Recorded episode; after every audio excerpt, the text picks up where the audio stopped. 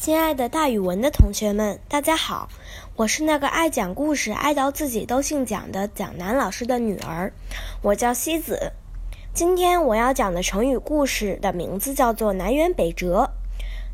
辕指的是车杠，辙指的是车轮在路上留下的痕迹，意思是想往南走，而车子却向北行，比喻行动和目的正好相反。这个成语背后的故事是这样的：从前有一个人，他住在魏国。有一天，他想到楚国去，于是他雇好了车夫，带好了盘缠，坐上马车就出发了。走到半路，他遇到了他的朋友，朋友就问他：“你到哪里去呀？”那个人说：“我到楚国。”朋友又说：“楚国在南边，你往北走干嘛呀？”那个人一点儿不着急，说：“没事儿，我的马跑得快。”朋友又问：“你的马跑得越快，离楚国不就越远了吗？”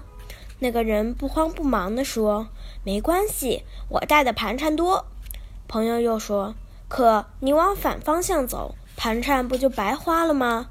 那个人有点不耐烦地说：“不要紧，我的车夫是个好把式。”朋友看他不问青红皂白，这么执迷不悟，就松开了牵制住他的马的手，就随他去了。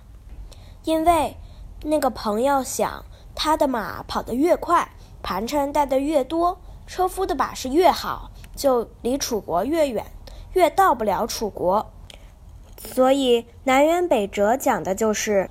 走的方向和预想的方向完全相反，越快就越到不了预想的那个地方。我们可以这样造句，比如，一个人他去健身，本来他想把腰练细，可是他不按教练的方法去做，最后南辕北辙，把腿练粗了。那今天的成语故事就讲到这里。原来录一个故事这么老难呀！明天还是我妈妈回来给你们讲吧。同学们，再见。